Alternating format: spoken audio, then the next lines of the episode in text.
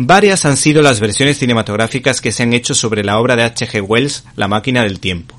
A mi juicio, existen dos que merecen ser destacadas como La máquina del tiempo de 1960, protagonizada por Rod Taylor y dirigida por George Pal, producción que por cierto me fascina y que nunca me canso de ver.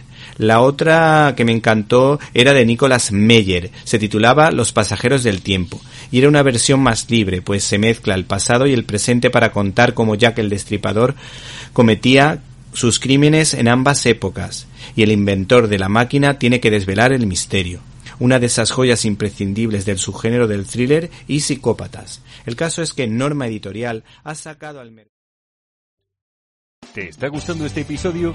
Hazte fan desde el botón Apoyar del podcast de Nivos.